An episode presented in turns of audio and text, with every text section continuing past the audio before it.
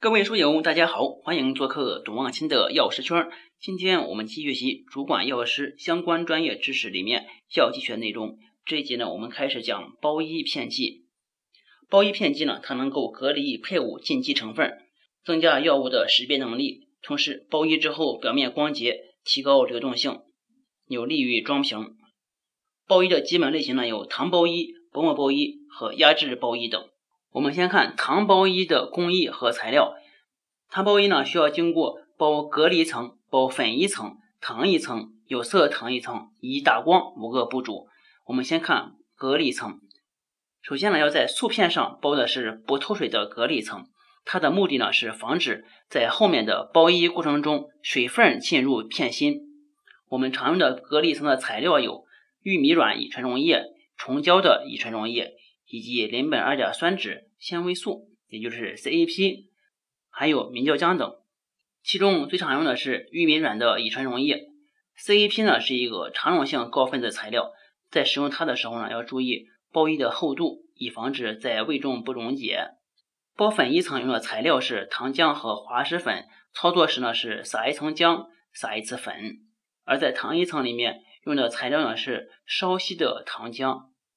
目的是使表面光滑平整、细腻坚实，而包有色糖一层的目的就是为了便于识别与美观。而打光这块呢，用的材料是川蜡。下一块呢，我们看薄膜包衣材料与工艺。薄膜包衣材料通常由高分子材料、增速剂、速度调节剂、增光剂、固体物料、色料和溶剂等组成。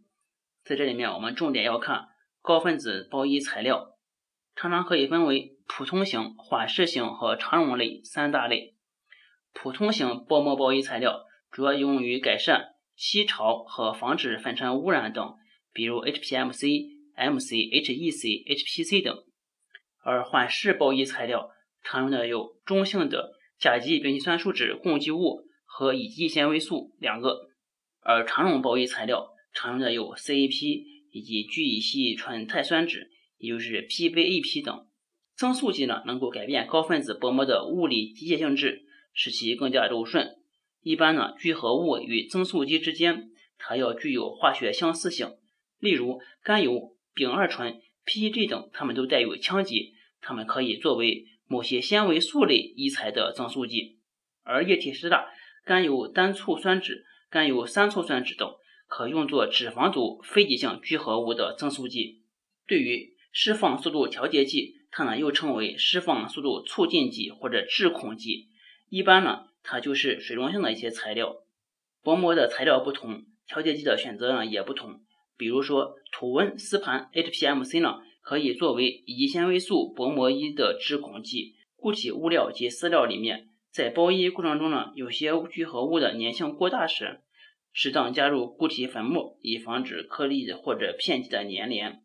胶囊剂指的是原料药物或者适宜的辅料充填于空心胶囊或者密封于软质囊材中制成的固体制剂。一般情况下，其起效呢高于丸剂和片剂等剂型。由于胶囊壳的主要材料呢是水溶性明胶，所以填充的药物不能是水溶液或者稀乙醇溶液，以防止囊壁融化。若填充易风干的药物，则会使囊壁软化。如果填充易潮解的药物，则会使囊壁脆裂。因此，当具有这些性质的药物，一般都不能制成胶囊剂。胶囊壳在体内融化之后，局部的药物量会很大，因此易溶的刺激性药物不易制成胶囊剂。下面我们看空胶囊壳的制备。明胶是空胶囊的主要成囊材料，为增加韧性与可塑性，一般会加入一些增塑剂。比如甘油、山梨醇、CMC 钠、HPC，为减小流动性、增加胶动力，可以加入增稠剂琼脂等。对于光敏感的药物，可以加入遮光剂二氧化钛。为美观便于识别，可以加入食用色素。为了防止霉变呢，可以加入尼泊金等防腐剂。空胶囊呢有八种规格，但一般常用的是零到五号，随着号数由小到大。容积呢是由大到小。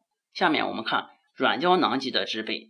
软胶囊它由明胶、增塑剂和水三部分组成，其重量比例通常是干明胶比上干增速剂比上水等于一比零点四到零点六比一，也就是说，干明胶跟水是一比一，干增速剂呢是零点四到零点六。如果增速剂用量过低，则会使囊壁过硬；如果增速剂用量过高，则会使囊壁过软。常用的增速剂有甘油、山梨醇以及两者的混合物。软胶囊的 pH 呢，一般在二点五到七点五为宜，否则容易使明胶水解或者变性。醛类也可以使明胶变性，因此呢，都不宜制成软胶囊。肠溶胶囊剂的制备有两种方法，一种是明胶和甲醇作用生成甲醇明胶，它呢只会在肠中溶解；另外一种方法呢，是在明胶壳的表面。包被肠溶材料，比如包 CAP 等。下一块呢，我们看滴丸剂和膜剂。用固体分散技术制备的滴丸，吸收迅速，生物利用度高，发展了耳眼科用药的新剂型。五官科制剂多半为液态或者半固态制剂，作用时间不持久。上滴丸剂之后，可以达到眼消的作用。下面我们看滴烷剂的制备。滴烷剂常用的基质分为两大类。第一个就是水溶性基质，还有一个是脂溶性基质。水溶性基质常用的有 PEG 类，比如 PEG 六千、四千和九千三等，还有肥皂类、硬脂酸钠以及甘油明胶等。而脂溶性基质里面常用的有硬脂酸、单硬脂酸、甘油酯、氢化植物油等。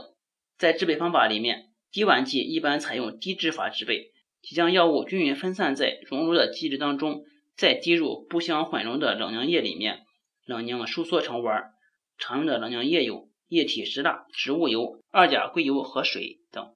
下面我们看膜剂，膜剂呢，它是可供口服、口含或者舌下给药，也可用于眼结膜囊内给药。外用呢，可以使皮肤和黏膜创伤、烧伤或者眼睛表面的覆盖。在这边注意的是，膜剂呢，它可以口服给药。一般膜剂的厚度是零点一到零点二个微米。面积为一平方厘米的可供口服，零点五平方厘米的可供眼用。膜剂的特点里面，它有一个是含量准确，采用不同的成膜材料可以制成不同的施药速度的膜剂，即可制备速食膜剂，又可制备缓释或者恒释膜剂。缺点是载药量比较小，只适合于小剂量的药物。膜剂的重量差异呢不易控制，受率不高。成膜材料有三大类，一个是天然高分子化合物，比如明胶、虫胶、阿拉伯胶、琼脂、淀粉和糊精等；还有一个呢是聚乙烯醇，也就是 PVP；再有一个是乙烯醋酸乙烯共聚物，也就是 EVA。好，这就是本节的所有内容。下一集呢，我们开始讲半固体制剂。也欢迎大家下载知识星球 APP，找东方新的药师圈，每天十分钟语音。帮助您在潜移默化中提高药学专业知识，谢谢大家。